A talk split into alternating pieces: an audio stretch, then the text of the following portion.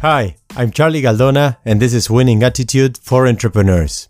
On today's podcast, I'm going to talk about motivation towards doing sport and the importance of taking action as a source of motivation. I got really inspired when reading the book of Mark Manson, The Subtle Art of Not Giving a Fuck. He talks about many aspects of life in general and the ways we deal with stress and this and that. But one of the things that triggered me was his theory about motivation. He told a story about when he was a, a teenager at, at high school. He was blocked on a math test and he didn't know what to do. And the teacher told him, try to start with something. Even if you have no idea if it's the right way, if it is going to uh, bring you somewhere, start with something. Because if you take some kind of action, you're going to use a different part of your brain. And that part of, of your brain is going to start a loop that will bring you into a motivation. And you will probably get inspired somehow to try to find that solution. If you're not finding a, an inspiration, a motivation to do things as an entrepreneur. If it's on a personal level, try getting into some kind of movement. And here is the other aspect I wanted to talk about today that it's the importance of sport. I really believe it's a must. It's worth investing the time, effort, money, wh- whatever it is that you need to do because it really pays off. Try to make some parallelism between this person you're trying to improve as an entrepreneur and also the performance you're achieving as, as, as a sports person.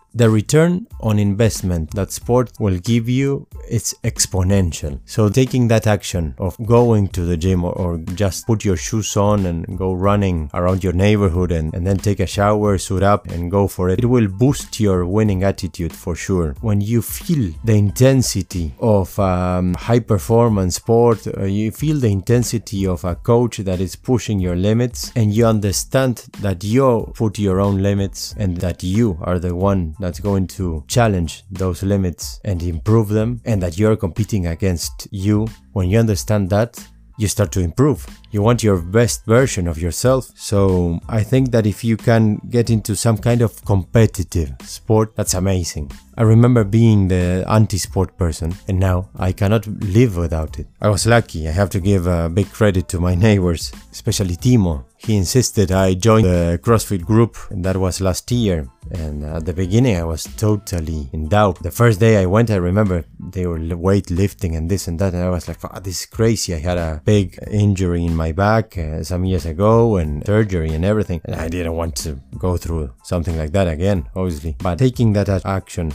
of going and then going again and going again and then giving it a try. And then you start to realize that you can do it. I was lucky also that I have a great coach. He's amazing and he knows what he's doing and he knows how to deal with, with important injuries also. He's really intelligent in the sense that he can trigger you and push your limits, but he always makes sure that you're not stupid enough to fuck it up and to keep up with the group or whatever it is and get uh, injured. He takes care of us. That's important. So obviously, if you're doing something like this and you had injuries, make sure that you're going with a good coach. This gave me a boost of self confidence in a totally different angle.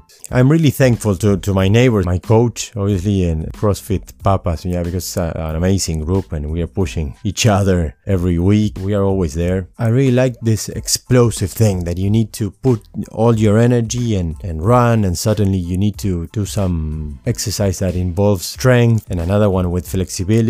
So, in some of them, you will be really great, and, and in others, you will be really bad. That's really cool because it, even though it's a, a sport that it's individual, you're doing it somehow as a team, and there's all this motivational thing. What's changed in my mindset and my understanding of sport is that it, it's not anymore an extra thing you need to do. Otherwise, I will be unbalanced or whatever it is. No, sport is part of my life now. what is part of my habits, and if I miss a lesson, yeah, I need to compensate somehow because I, I will feel unbalanced. So if you're feeling that you don't want to go, just go. When you take that action, in five minutes you're motivated, and then you will get in the end of, of that session, for sure, you will get tons of inspiration to do many other things because it's a boost of energy. You release energy, but you're also getting a lot of new energy. And for sure you will have a different attitude towards your day. Your whole circle will benefit from it, and most importantly, you will benefit from it.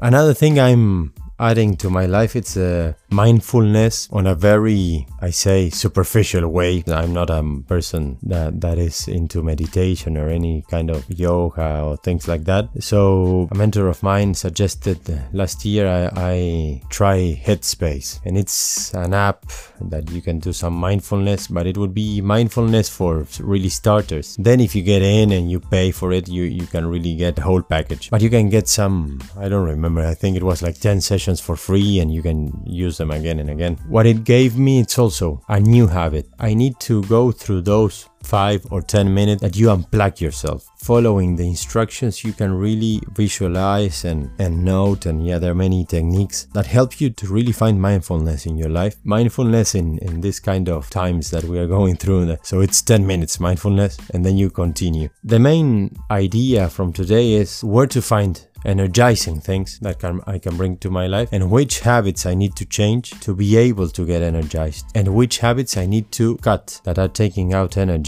from my life. As an entrepreneur, you need to add the habit of doing some kind of sport. Even if you have some kind of impediment, for sure, there might be some kind of sport that you can do. So it's a matter of having the attitude towards it, go for it, embrace it in a way that it will last for the long run. So I can imagine the mindset of a marathonist. It's a beta one. You are really pushing, pushing, pushing, and you have a lot of pain and something's going wrong, and you continue, continue, continue. So that kind of mindset we want to build as an entrepreneur. That kind of winning attitude, no matter what. And it doesn't mean winning as a result, it's winning against yourself, pushing the limits. It's probably more about breaking your personal record or your team records one after the other. That's a winning attitude we want to have. I think that doing a sport and being an entrepreneur has a, an incredible parallelism. There's a lot of strategy, there's a lot of belief in yourself, there's a lot of improving yourself, a lot of experience that you're gaining through your training that will pay off on the day that you need to perform, there's a lot of fulfillment. So I encourage everybody to go for some kind of sport. If it's a team sport, amazing. If it's an individual sport, go for it too. It will pay off with high inspiration and high energy for